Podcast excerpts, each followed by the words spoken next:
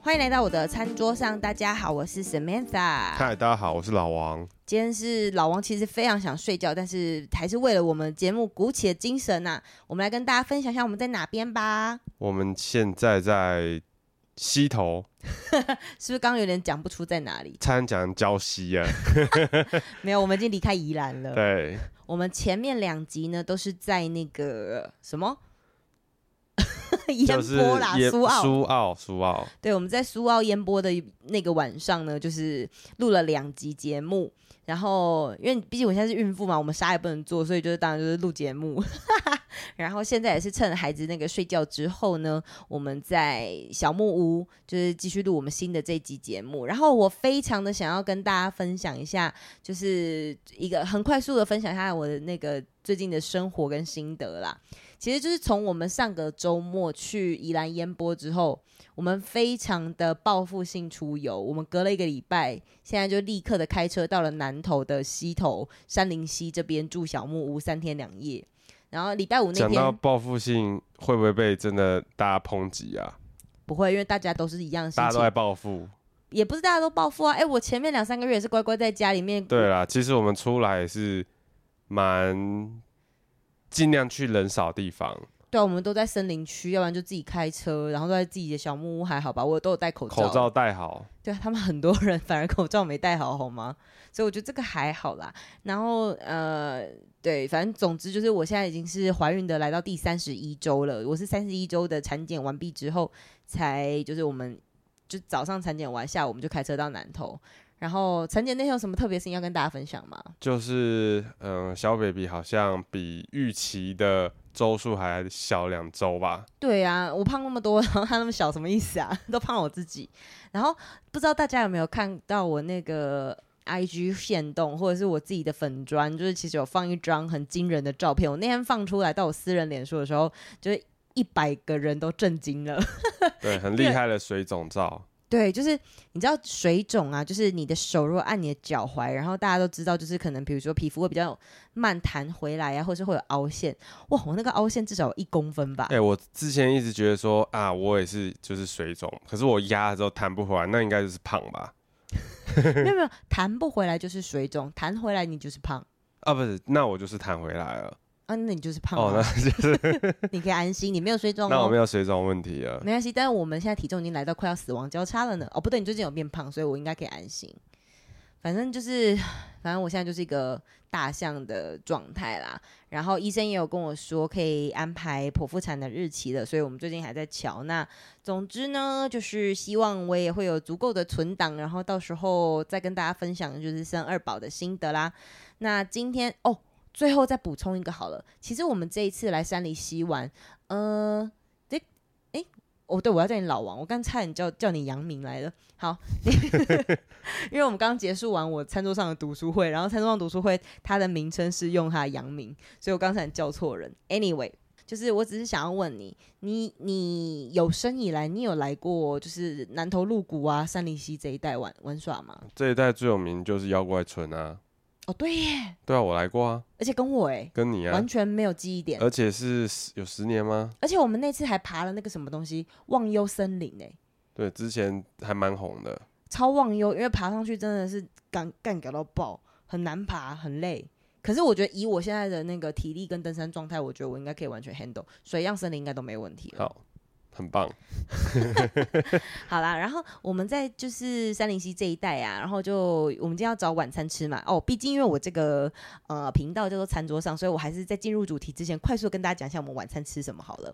就是总之呢，因为我们呃早餐通常都是住那个民宿有附的那种，就是山菜呀、啊，然后什么巴拉巴拉。然后我们昨天晚餐又是吃这边的那个什么一鱼二吃跟西虾，主要就是一。就是一博二十的附的餐点啊，你想象得到的，就是去住山上会吃到的东西。然后今天老王本身呢，他就觉得他再也不想吃这种食物了。然后他就说他想吃牛肉面。没有，你想想看，我们家就现在就是三个人，三个人要吃什么三菜？哎、欸，好，三菜一汤，五菜一汤，很不划吧？对啦，到底要、就是、好三菜一汤，可能选的种类就只能三道菜一个汤。我们家在家吃至少可能 maybe 四道菜。对不对？主要是这边的选择可能很多是给团客或登山客吧，很多都是那种合菜是一整桌十人啊，或者是五六人啊这种。那总之呢，今天就是我们在找吃的时候，一直怎么样就是都没有办法找到，然后最后我们就决定开车还是就是下去看看。然后呢，我们就经过了有一间，就是它是类似那种放山鸡的店。哎，你忘了跟大家讲，其实我们在找吃的时候，我们先爬了一堆 Google 评论。然后其实大大部分的评论都落在四点多颗星。对，其实我觉得大家现在在找吃的这件事情，可能很注重 Google 的评论。它哦，如果没有四点几颗以上，我就觉得它可能不好吃。而且我看完四点多颗之后，我就会按排序，然后由低到高那个，我就会看最低它可能 care 的点是什么，然后去评，就是我自己就会去想说，那这个我可不可以接受？那你觉得给一星，然后就是比方说啊，我觉得煮的不好吃。那你这种这种评论你会采信吗？那就要看多少人了。应该说，我就会看这些。我有时候如果我真的够闲，尤其是找住吃的我还好，找住的我就会很去细看，就是比如说这个人 care 的点跟我 care 的点到底一不一样。然后也会去，如果真的闲到不行，或者是我想要住的，比如说是很贵的等级的饭店，那我就会稍微甚至去看给评论的那个人他还评过别间什么，跟我刚好有同样。所以如果他说这家。如如果是一间做吃的，他说老板娘脸很臭，这应该就没有什么采信的意义了吧？对啊，我觉得无所谓，那个就是他的态度，就是所以就是看人嘛，我不是很介意老板脸臭啊，就这个我觉得还好。好啦，总之呢，我只是想要跟大家就是完全没有业配的推荐这一间餐厅，因为我今天去，因为老王在我们要进去之前，他本来就是一直很抗拒，他觉得里面又没有人，然后那个评论又很少什么的，就是他就觉得，而且就是还要吃鸡肉，就是三菜一汤，我们家怎么可能吃得完？但是我要跟大家说，这间我真的觉得还不错，而且因为他 Google 评论真的蛮少的，他只有三百多。可就是三百多个人有评价过，在整个就是因为这边毕竟是那个呃游乐区嘛，所以通常应该是每个餐厅啊可能评价都蛮高。Anyway，这间叫做罗娜，罗呢就是小罗罗盘的罗。对，我刚才他讲小萝卜道，你跟小萝卜道你没有罗。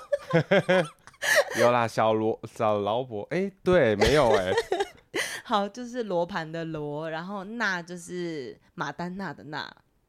好，这间叫罗娜，然后他就是有卖，就是就放山鸡那种，反正罗娜，然后什么鸡，就是这种店。然后他我要推荐的原因是因为他有一个 set，就是专门 for 两到三人的小家庭需求。然后它就是三菜一汤。然后我们进去的时候，其实。本来老王还是想要翻个菜单，可是他其实就还蛮推荐我们。我觉得相我相信应该是因为这个上菜比较快，可是我完全的就喜欢它的配置。简单讲就是菜包能，然后那个鸡嘛，就是放山鸡，就是就是窑烤鸡啦。然后还有那个和风贵鸟过猫。哦，其实我一直心里觉得说，哦，过猫应该是。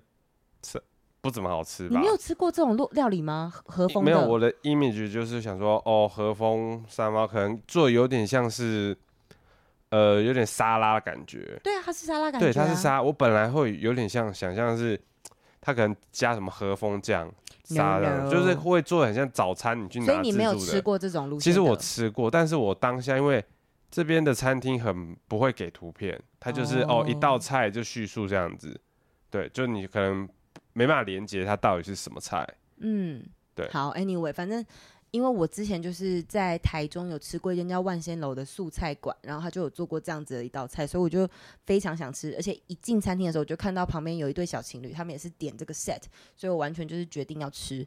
吃完之后，你告诉我你给他几颗星？一到五颗？我觉得呃，今天吃下来应该可以给到四点八。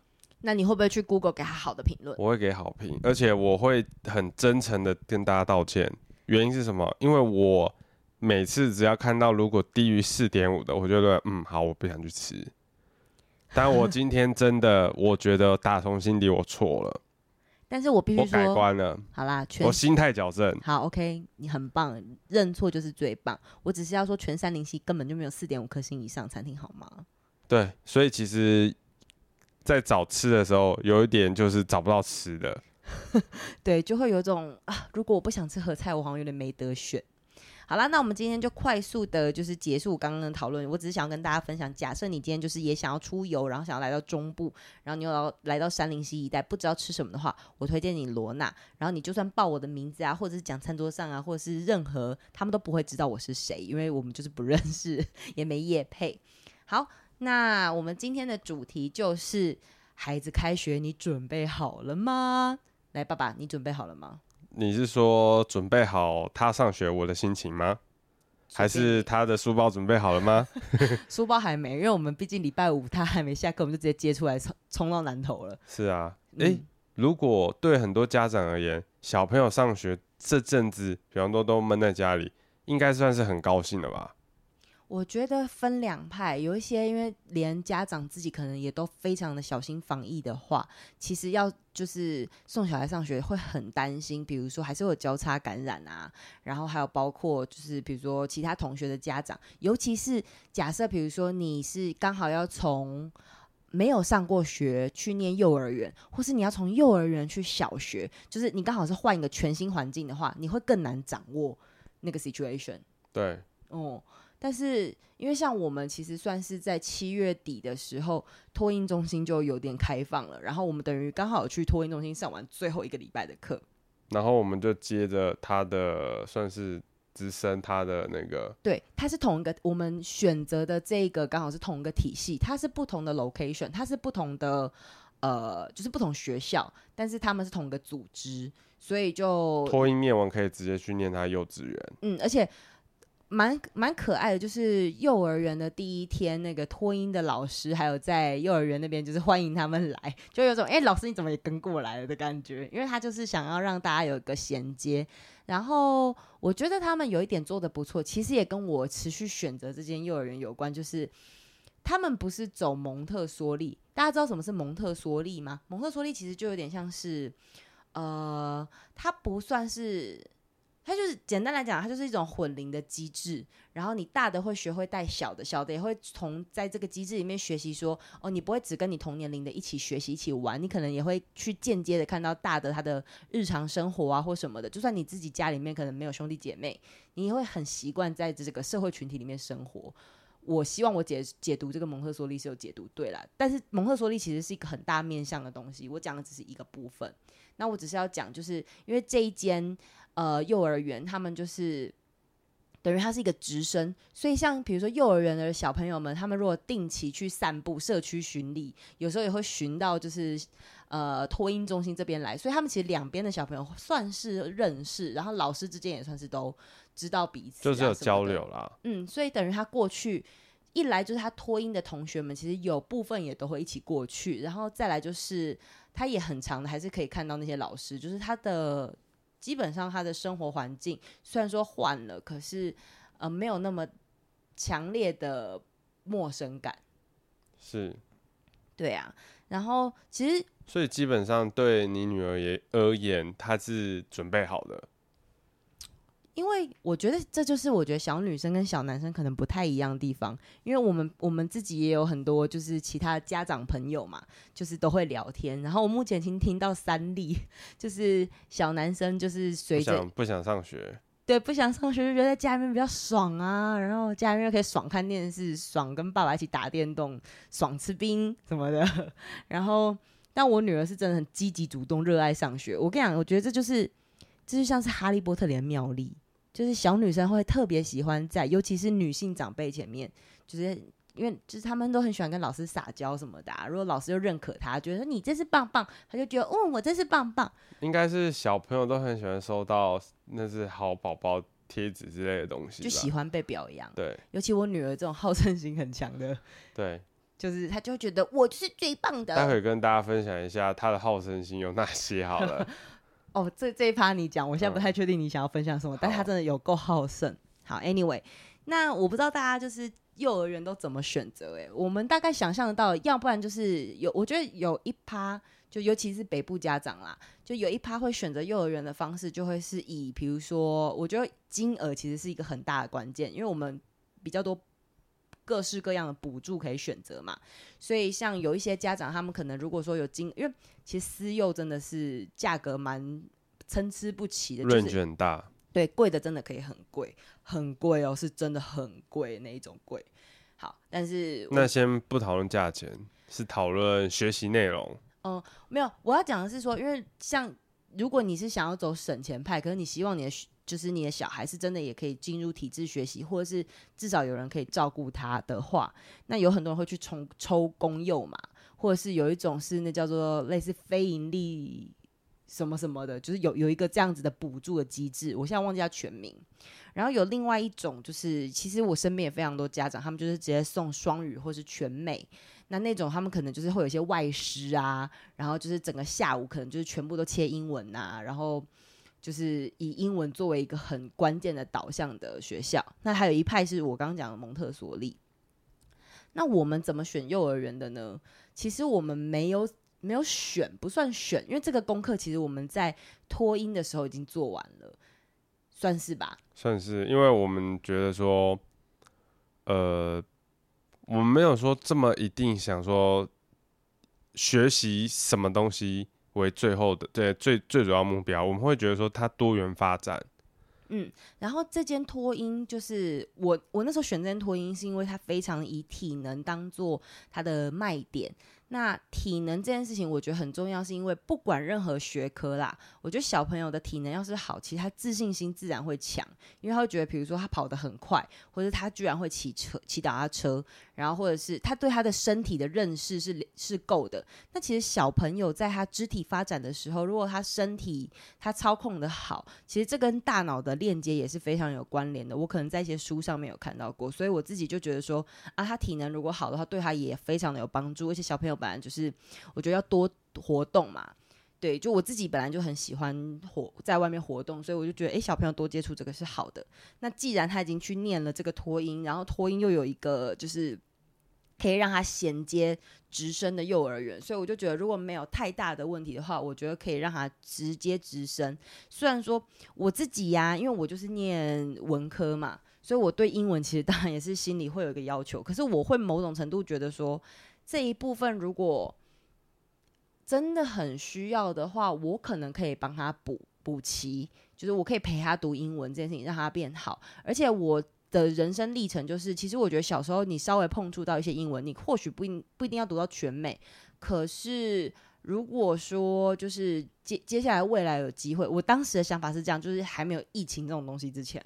我想法就是，反正国小阶段，然后某个暑假，我只要就是把他送去，可能什么美国的夏令营啊之类，一个一个暑假回来之后，他应该就是再不会讲也都得会讲嘛。因为我以前的经验就是这样，我以前是去打工，那这次他可能是可以去体验夏令营。好，那因为现在有疫情，所以不知道什么时候可以出国，这个就后话了。只是我会觉得说，语言这一块好像我也可以自己帮他补，然后。因为我对蒙特梭利的了解其实有点是混龄这件事，就是当然它一定还有其他好处，只是我不知道的。那混龄我刚才讲过嘛，就是他那间学校其实也做得到。那最后就是省钱这块啊，嗯，我们没有省到什么钱啊。对，就是我的意思说，因为为什么我们不选公幼？其实还有一件事，因为公幼的下课时间太早了，就是公幼好像就是呃四点之后，四点四点半吧就要接，而且公幼。呃，据我所知啊，可能有的公幼不太一样。就呃，一般的话，学校都是四点下课，后面可能会接才艺课。那公幼我不太确定有没有才艺课这种选项。没有，公幼应该四点多就要接了。所以像有一些，比如说是，我知道有一些搭。搭配就是，比如说以前呃，公幼以前有一些小朋友可能还没有上过，就是还没有进过学校，或是没有保姆，那可能就是给家里面长辈雇。那可能去了公幼之后，就是长辈帮你接，就等于说长辈可以不用再帮你雇小孩，可是他就是帮你稍微接一下，然后你可能六七点下班之后再去接你的小孩回来，比较像是这种配置。其实我觉得这种呃这种配置是大部分如果是有呃双薪家庭的。之外，然后有长辈可以有后援的家庭，可能会做这样的选择。嗯，我自己前两天骑摩托车回家的时候，刚好路上就是看到那个妞妞同学的阿嬷去接妞妞同学下课嘛，然后我自己心里就想说，哎，对耶，我小时候好像也是，就是呃，我幼儿园或者是我那个国小一二年级安亲班下课，然后我奶奶就去接我，接完我之后，我就在她家写写作业，然后吃吃晚餐，就我会跟她一起吃晚餐，然后大概到晚一点，我爸妈就是工作结束去接我回家，然后回到家其实就是跟我妈可能稍微再小相处一下，她读个睡前故事，我就睡觉，就是很短，可是。我自己小时候对这件事情其实是有一点点遗憾的，我会觉得说啊，我怎么每天都在等我妈来接我啊？我会想我妈妈嘛。然后，所以我觉得也就也就有点造成了为什么我现在就是在生完小孩之后，我就一直还蛮希望是自己可以处理他从一下课之后的每一个小步骤，就是因为我就希望我还蛮在乎可以跟小孩一直相处的时光啦。就是因为我自己以前是钥匙儿童，就是到后期，我我我讲奶奶照顾我，可能就是可能小学二三年级之前，但是到我进入中年级十岁之后，几乎我就是小学下课自己回家，然后我妈都会留一百块给我当晚餐，然后我就自己吃完晚餐，然后边看卫视中文台，然后边写作业，然后到要睡觉前，大概就是这样。对啊，所以我就会特别想要陪小孩。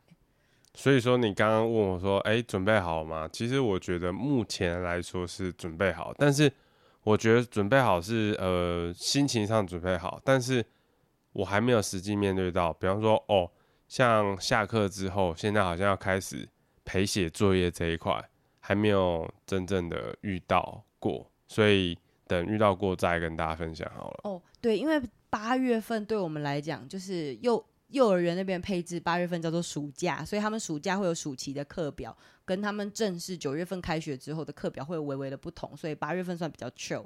然后，如果大家对那个托婴中心这一块啊，就是还有兴趣了解更多啊，或是好奇的话，我之前我们有一集叫做啊什么托婴中心有的也很雷还是什么的，大家可以回去那一集收听看看。好，然后我们刚刚讲到，就是因为他现在要开学了嘛，就我们现在八月底，其实下礼拜就是九月份正式要开学。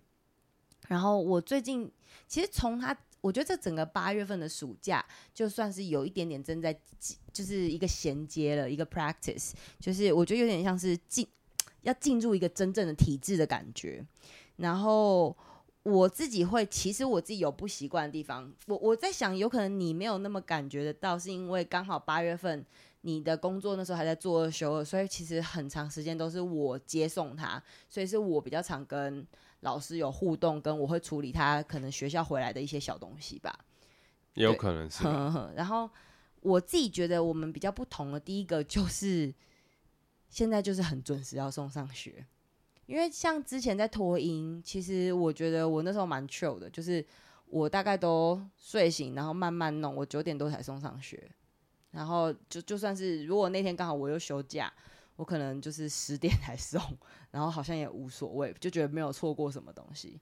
可是像现在就是有规定说，哦，八点半就是八点半以前是早上。因为现在也会觉得说，不要，呃，是更更进入正轨的团体生活，就是大家现在干嘛，就可能要跟着学校作息。因为在托婴，大家虽然说他已经超过三岁，但是大家还是视他们是小小小小。小宝宝小朋友，所以比如说像我们去学校，然后如果还是有点呃肚子饿啊什么，老师可能还是会让他们吃东西什么的嘛。就是比较比较照顾性质，就是照顾他的生活食衣住行算。对，嗯，我我刚刚在想，对，这跟。就是体制上好像也有划分嘛，因为像如果是你念托婴中心的话，是归社会局所管辖；但是如果你进入幼儿园，你就是 under 教育部喽。就是我们现在是教育部的，这不就是妞妞常说我很想要回到我还是小 baby 的时候吗？哦，对啊，因为他就是在疫情期间，他就是要开始开始学习啊。对，那好，第一个我自己觉得就是我现在都很早送他上学。然后其实八点半要送他上学这件事情，就等于我七点要起床。其实我已经是动作很快的人了。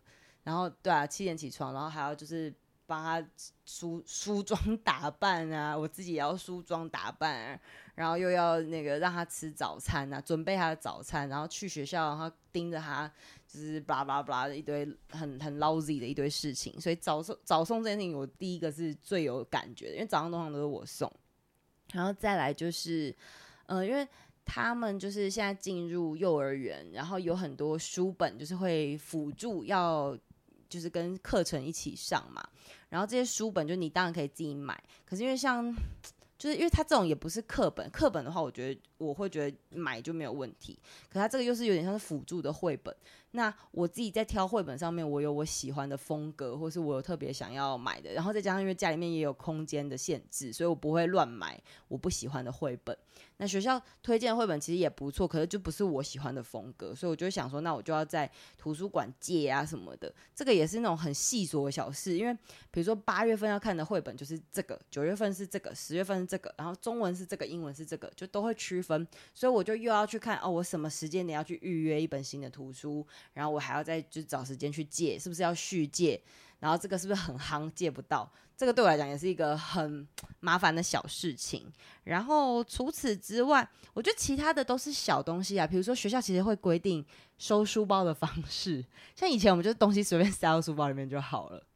我甚至不记得我幼稚园收了什么书包哎、欸。不是啦，我是说他在托音的时候啊。哦，是。哼，托婴的时候其实书包很简单嘛，就是他的三个碗嘛。然后还有个轻丝带，但也没什么特别，就我不会特别每天都要检查。水壶，水壶对，然后可能还会有额温枪、姓名贴、防蚊的东西，大概就这样。可是像现在进入幼儿园，老师其实你知道，他们每一天到学校的第一件事情，就是除了吃早餐之外，他们自己小朋友也要训练自己，就是整理书包，拿出轻丝带，然后从轻丝带里面再就分门别类把东西放好，就他们现在有一个这样子的规矩。我觉得就是有这样的规矩是建立建立规矩是好事啊，就是只是哦，我们自己家长也在重新建立这个规矩，毕竟就是长大之后就比较 松散嘛。对啊，然后像他们现在是连书包怎么放都都会规定，就是比如说呃碗要怎么餐袋要怎么放，然后轻丝袋里面要放哪些东西，然后姓名贴跟口罩要带几个，就是这种很细的事情都要注意。我就觉得啊，有种好累哦。除了自己工作要盯紧之外，连那个小朋友的东西都也要盯紧，就觉得好累。对啊，除此之外还有什么？你觉得？我觉得，因为你刚刚有讲到嘛，就是像现在我们是进入一个好像要学习东西的体制，就是进入正轨啦。嗯，就是不是去每天去呃托运中心给你吃吃喝喝 玩乐这样子而已。也是，我觉得应该说以前比较像是 pure 照顾，就是活着就好，然后有学到一点东西，我都觉得很棒。但现在好像就真的有种要学东西，因为连他们，比如说我刚讲八月份是一种暑假状态，就是也是 chill 的课表，可是像他们就会有什么，比如说桌游课。或者是比如说会有什么，就是做小餐点的课，就是很多呃手作啊，然后可能真的有去学数字啊，然后数字是不是什么一二三四哦，是学可能哦我这个三块钱，然后可以模拟买卖的这种类似这样子，对对对，可以买多少个东西这样子。不过我觉得那个。桌游这块蛮好玩的，因为他以前在托音的时候可能没有接触到嘛，托音可能你们都了不起玩玩拼图啊那种。小时候的桌游可能就呃对，如你说拼图啊，或是各种正方形的板子放到正方形的洞，呃圆形的板板子放到圆形的洞这样子。嗯，桌游我觉得又更又更动脑了。对，桌游可能你需要有桌游的卡牌啊，然后呃各种的规矩规则。嗯。然后，可是我觉得这个也蛮有趣，就是随着呃妞妞去念小，就是小班嘛。然后我们家自己也就觉得说，哎，桌游这东西好像真的是蛮有趣的，可以跟他一起搭配。因为我们自己就是平常也很喜欢出来露营，或是找朋友住民宿什么的嘛，就觉得哎，好像有桌游这个游戏也蛮好，所以我们自己就忍不住也在前阵子添购了一些桌游啦。对，那你要不要分享一下我们桌游？我真的觉得蛮好玩的。其实桌游，嗯、我在选择桌游给小朋友玩的时候，我首先会 focus 是，他要有耐性继续玩下去。比方说，呃，规则太复杂的，或者比方说，嗯、很难分出胜负的，那我觉得对一个 maybe 三到四岁的小孩是他没有办法持续下去玩的。所以通常我在选的时候，我就会觉得，哦，人数不用多，但是他可以，哎。规则简单，他可以继续玩下去的，这样子为主。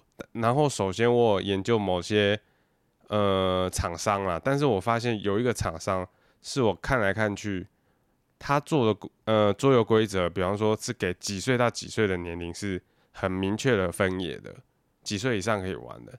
那这个大家可以去找一下新天鹅堡的出的游戏这样子。嗯，你要跟大家讲我们买了哪几款吗？嗯、呃，有一款其实大人应该都有玩过啊，就是那个呃那个叫快手，对，闪灵快手。那闪灵快手就是呃有点类似哦，出现什么啊，谁先抢到那个牌卡牌上没有的一些标的物，你就可能可能赢了。那另外还有一个就是呃类似心脏病，德国德国心脏病，它这个德国心脏病也是在玩呃反应速度的。它就是呃卡牌出现第几张，然后有这其中还融合那个呃跟数学有关，对数学有关的，那可以让小朋友练习数学的模式，然后去玩。哎，谁先抢答到，他就可以拿到呃那个卡牌。那最后还有一个就是那个叫做小鸡拔毛运动会，对，小鸡拔毛运动会就有点像是比比赛，你去翻谁先抢到。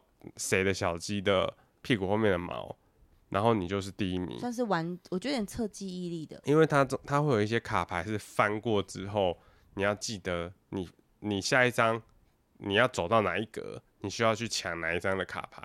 大家如果有兴趣，可以去搜这三个。那目前玩起来，我觉得蛮适合三到四岁的小朋友。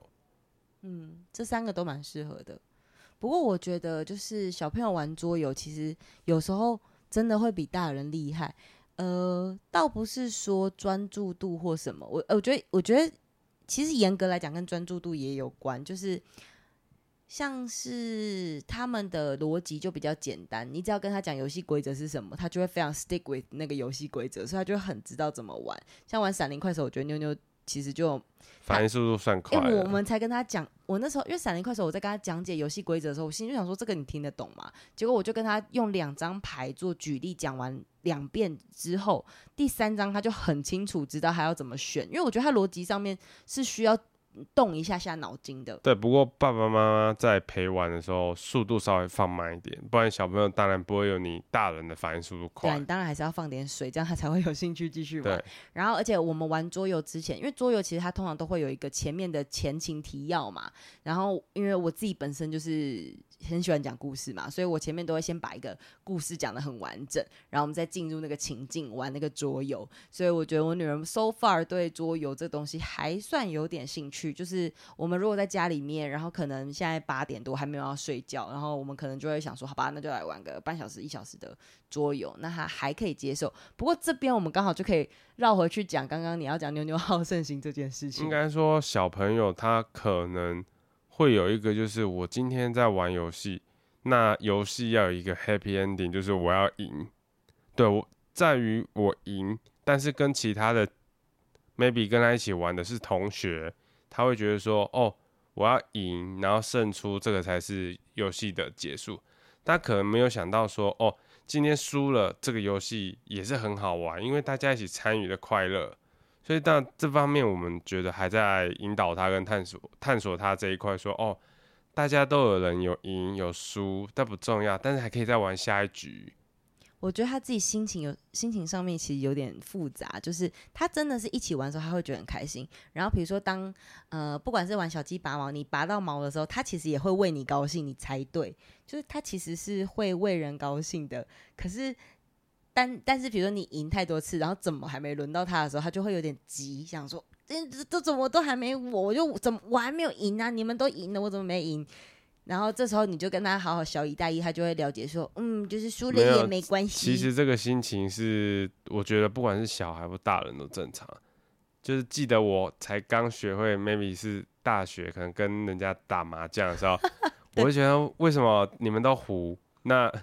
我也会那时候可能不会玩，那牌品可能没有那么好的时候，就会说就会很生气，然后为什么都要就是好像赢了，然后一直赚着我的钱？我觉得是心态上只要调整好，他就只渐渐就知道乐趣。的确是啦，反正输赢就是因为像我们大人跟小孩玩，我们当然就觉得说让他赢没关系，因为这就是没关系啊，对啊。那小朋友可能还没有办法嘛，他们就是想赢，然后不然玩这个嘛。害我差点想下今天的结语。还没还没还没有到，你 你是不是最近很喜欢走下结语？我觉得最后一个结语还还还不错，有一个 happy happy 的 summary。OK，所以爸爸也是喜欢 happy ending 路线的。好啦，那刚讲到就是，比如说我们现在开始，呃，自己在引导他的时候，也开始会有点以希望他可以学到某些东西当做目的。不过话虽如此，其实我觉得小朋友其实可以的话，我觉得有时候真的是不一定要有目的。我就觉得。玩玩游戏爽也是很好啦。是，讲到这个，我觉得有一件事也可以跟大家讨论，嗯、关于就是大家可能会选择课后才艺，大家可能会觉得说啊，我是不是要上才艺课，还是就是啊，可能阿公阿妈接下课就不用去上所谓的才艺课？好，就是爸爸会提这件事情，就是随着那个。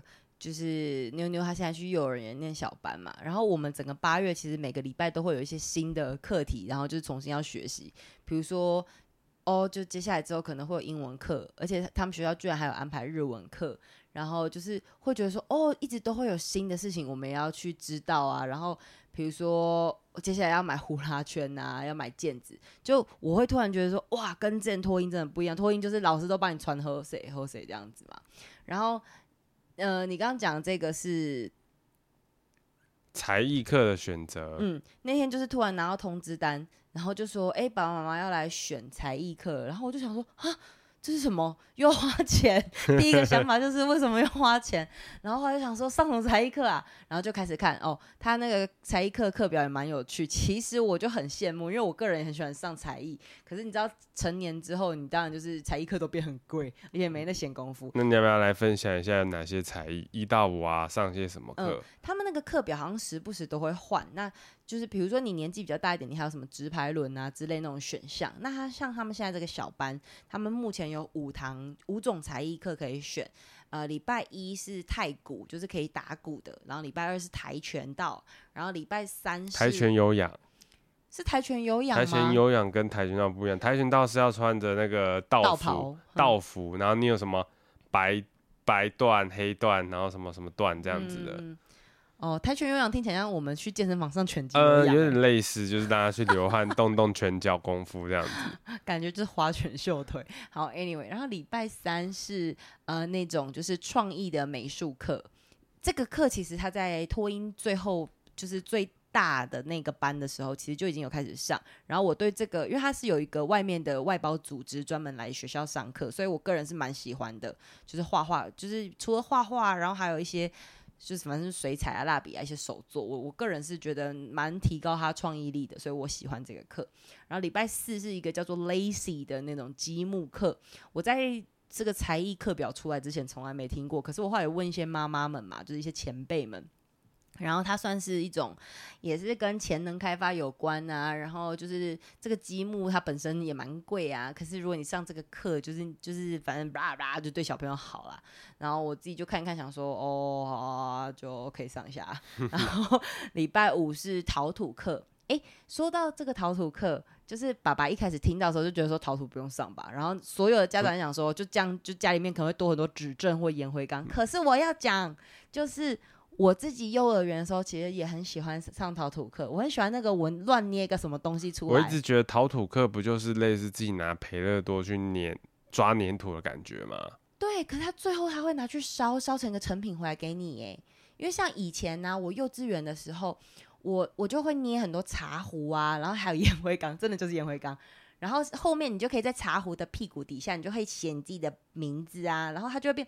你你记不记得前几年我一直跟你讲，我很想去莺歌，就是我也想去捏陶。然后我们之前去宜兰传艺中心的时候，我不是有自己做一个自己的碗吗？对，就我真的很喜欢这件事情。连去京都的时候，我都有想、啊。应该是说，呃，本身做出成品这件事是让人家很高兴的。那像是小朋友也会有画画的成品。我有一次啊，就是把就是妞妞做画好的画。我觉得就是哦，那个在摆蛮久了，那个偷回收。不是，我把它放回收，他就他就从回收捡起来，他说这是我的画耶，为什么会把它放这里？我就想说哦，没有，嗯、呃，对啊，嗯，是我那时候本来想说胡乱他一下说，哦没有啦，放错了。但后来我觉得他应该也知道我没有，就是我我还有问他说，那你觉得你还想要留这一个吗？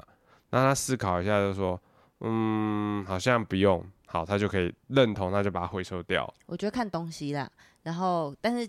讲，既然你讲到这个点，我就觉得说，因为毕竟我们接下来要二宝，我的确有在思考，就是我们目前有个他们的游戏区嘛，我觉得或许我们在那个地方要安排一个空间给他们去陈列他们喜欢的作品，然后如果他真的是画的他自己喜欢的话，我觉得我去帮他裱框也是 OK，就是有些东西我们可以这么做啦，就但是要选，因为作品实在是有点太多。你没有以后就让他们选择怎么做一个正常的断舍离。对啊，磨练自己，我觉得也是很重要的啊。不然什么都想要，可是空间就这样子啊。OK，这个也是需要练习的。对你，你你讲了一个我从来没有想过的题目，因为我都觉得小朋友因为常常断舍离都是我在帮忙断啊，结果他们都在生我的气，对不对？对，你怎么一直把东西偷丢掉？不会啦，我觉得像他之前那个画画，他们哦，我觉得那个老师也很聪明。他们之前我我刚说礼拜三的那个画画课，他们就是集结成册，然后中间都不会给你。到学期末的时候，他就是发回一本作品集给你，然后。就是你就比较不会丢掉，因为他被收的很好。而且我那时候他拿那本作品集回来，我也一页一页的请他跟我解释他画的是什么，或者他拼贴的是什么，啊，他也都讲得出来。我就想说，好哦，那你有意识的知道你在做什么作品的话，我们就留。如果你只是那个乱画，那就是可以白。对，好，然后反正在选才艺这件事情，就那时候也是想说，啊，居然有才艺课，你是不是也因此有跟你同事讨论过他们怎么选才艺课的？我问我同事，哎，然后我同事就呃有两呃刚好两派的同事，呃先讲其中这一派的同事跟我的想法比较像，他就说都去上啊，反正上过有喜欢就继续，不喜欢就 OK 啊，就结束掉。就是呃我的我跟他想法比较类似是哦小朋友就是还不知道自己真正要什么时候，就是什么都去尝试，就是探索啦。对，可是当然啦，在探索过程是。荷包当然是没办法省嘛，但是对于小朋友的发展，因为你，因为像大部分的家长可能说，哦，我就是要选 maybe 英文，可是这已经是或哦或是钢琴，可是就已经是爸爸妈妈先入为主，帮他们先选好，说好像这个对他们比较好。但我的想法是，你都去选择，你再告诉我，你从 maybe 五种才艺，你选出两种或三种，你真的有兴趣，再往下，我们再。深究探讨，因为我觉得你讲这超有道理的，因为就像我刚刚说，其实我对美术，然后还有捏陶，我一直都很有兴趣。可是这是你啊，对，而且我爸妈从来没有栽培过我这一块，他们就是栽培我英文，所以我后来可能英文就是好的。然后我现在画就画很烂，或者是我捏陶，我你现在叫我再捏，我还捏一个很 lame 的东西。可是如果那时候我就栽培的话，我现在说不定是什么陶艺大师哦。我跟你讲，直接开爆连锁店。我小时候啊，我爸妈有给我学，可能大家都会学什么哦，珠心算啊。学画画，也有学英文，可是我最后呢，我真的是靠自己的选择，我我把画画继续发扬光大。我小学有去参加那个画画比赛，得到了选学校的代表。哇哦！那你后来为什么现在没有继续？我后来你知道吗？我没有继续画画，是因为我我看出自己的大概能耐就这，因为 因为你代表学校出赛，你最后会去呃，所有学校的作品会拿出来放。我发现，哇哦，其他人的作品真的是跟我是不同的等级的呢。这会有点像是我自己觉得说，好吧，那我再怎么画，可能也没办法再比这些人厉害。我当下就觉得说，OK，没关系，我就到这里了。我有自知之明。哦，不过如果把这个东西当把创作其实当做兴趣来继续培养的话，我觉得也是不错啦。说不定你，不然就是可以跟妞妞他们。在周末的时候再继续画啊。你看有多少会多少会学钢琴、学小提琴的人，多少人可能真正变成最后钢琴家，或者是大提琴家、小提琴家？可是你这个想法就是把这个东西变职业啦。没有，我的意思是说，并不是什么东西学了一定要走到后面。我的认，我的我我的意思是这样子。就像比如说，我那时候可能我妈帮我报了那个陶艺的那个才艺班，或者是。幼儿园刚好这个课程，所以像我现在可能至少不用，这就是跟现代男女一样，交往之后，没有人叫你一定要走到后面啊，很多变数啊，搞不好你遇到你更喜欢的，但不是叫你劈腿，我说更老王渣男理论，你会遇到更可能跟你比较契合的事情，或是跟你的 idea 想法比较接近的，而且我我觉得就是多尝试啊、嗯，很多事情就是对啊，试了就知道，你没试不知道啊，就就去体验一下嘛，就是人生那么短，对不对？对，嗯，好，然后反正就是刚刚讲到才艺这一块，然后总之就是我们最后结论就是，反正就是让小朋友自己去尝试啦，那就试试看吧，就对啊。那然后除了这个之外，还有一个我们我们两个人都有一点共同，有一点过不去的小关卡。可是现在也是想说，你知道，因为毕竟我们跟下一个 generation 就是差了三十岁，所以我这一题也很想要抛给听众，希望可以获得听众的回馈。也，就是你们的小朋友已经开始接触平板了吗？然后他是很很会操作的，还是你帮他先使用？因为我们的幼儿园接下来会有城市语言课，哎，就是他们只是一些快要四岁的小孩，就是拿平板去操作一些 maybe 一些教具，可能他借由一个 app，然后让他们去操作一些，呃，maybe 是学习，maybe 是游戏这样子。对，其实就有一点像是我们以前刚开始上电脑课的概念，只是我就想说，才四岁耶，就是我小时候上电脑课的时候，都跟隔壁同学在玩游戏。我真的没有认真在听老师在学。那你觉得那个玩游戏对你有什么帮助？比如说打字比较快吗？或者是，哦、呃，我觉得滑鼠比较快。我觉得可能有有点的确有帮助，但是我不是我不是学老师，就是会切画面嘛、嗯。我不是把老师切画面的东西学好，我是 有了那个电脑之后，我去可能 maybe 去呃。比方说玩一些小游戏，玩比较会操作电脑这个东西啦。对，而且我还在老师快走过来的时候把画面切换。其实老实讲，我们之前在托音那边的时候，因为有开过类似家长座谈会，然后那时候就是已经针对有可能想要直升的家长，可能就有稍微讲一下接下来的课程安排啊等等的。那时候我就有表示说，我对平板这件事情真的过不去，然后。但是为什么我现在觉得我比较可以接受呢？主要也就是因为疫情期间，我们那个停课的那两个月，老师其实他们有安排线上课。然后我觉得线上课，因为没办法，就是我不可能二十四小时我都什么事都不做，就是帮就是顾着小孩。虽然说他上线上课的时候，我也是陪上课，然后会帮忙操作啊，然后一起听。但是我觉得偶尔他就是会需要这样的转移注意力。好，那。既然他已经开始上线上课，他就知道有平板这个选项，以及这个东西的妙用在哪里。他就知道平板可以呃上课啊，然后有视讯啊这些的。对啊，像比如说我跟我妈视讯什么，他也知道下面会有 filter，有那个可爱小动物的滤镜啊，可以变个脸啊什么的。然后再加上，因为就是回到我们之前有一集有在讲爸爸会三 C 育儿，好了，这样讲有点算是给他戴帽子，但我只是要讲说就是。因为爸爸也是有找一些那个小朋友可以玩的小游戏，让他就是稍微可以互动嘛，所以他就简单来讲，就是妞妞已经知道平板这个东西它有好玩的地方存在，所以这题对我来讲真的很难，就是我还不知道要怎么样去告诉他三 C 这个东西要怎么样正确操作。我说正确操作就是你要跟他保持的距离，你要怎么善用。对啊，这这一块我觉得还是我知道有一些家长可能会对某一些 app 会去类似用家长锁之类的，比方说有些 app 它是可能爸妈要设密码，他们才能把它打开这样子的。嗯，对，然后或是整理一些 app 是，呃，是他们没办法去使用这样子。嗯，因为我觉得。你知道，连我们像有时候点开一些网站啊，它会都会跳小广告，有些小广告我自己就觉得很不堪入目。我这这一块就是我觉得啊，居然在三四岁的阶段，我就要想要怎么去防堵，也不能讲防堵，就是要去应对。就我是觉得很多东西的确他们可以知道，可是现在就这么早就需要了吗？就是这一块我真的是好难跨过去哦。不过那就欢迎大家分享一下。他们家的小朋友有没有开始在学校接触平板，嗯，或是在家里接触平板的时候，像我们在控制，可能是控制时间嘛。嗯，那其他人大概是怎么做呢？可能大家跟我们分享一下。对啊，可可以的话再跟我说。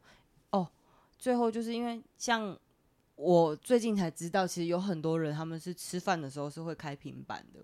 然后我们我们是都还没有做到这一块，就是我们家吃饭就是好好聊天，然后连出去吃饭，假设就算是跟朋友约吃饭，我也是会让小孩参与我们的对话，所以我还没有我我对平板真的就是 一直以来我都还有点怕怕的，所以希望大家可以给我一些你们的 feedback，或是就是任何都好，你可以去脸书搜寻懒人妈妈学校，或者是你可以去 IG 搜寻 On the Table with Oli 妈妈，就是你们在这个地方都可以跟我互动，或者是假设你是 Mixer Box 的听众啊，或者是 SoundOn Spotify、Apple Podcast，你都可以留言给我，顺便给我个五星好评好吗？好了，你今天有要下结语吗？今天结语就是，呃，孩子不是你的思维中的一个部分，他是自由的个体，所以让孩子自由的发挥才是真正的成长。你的孩子不是你的孩子，谢谢大家，我们下周见，拜拜。拜拜。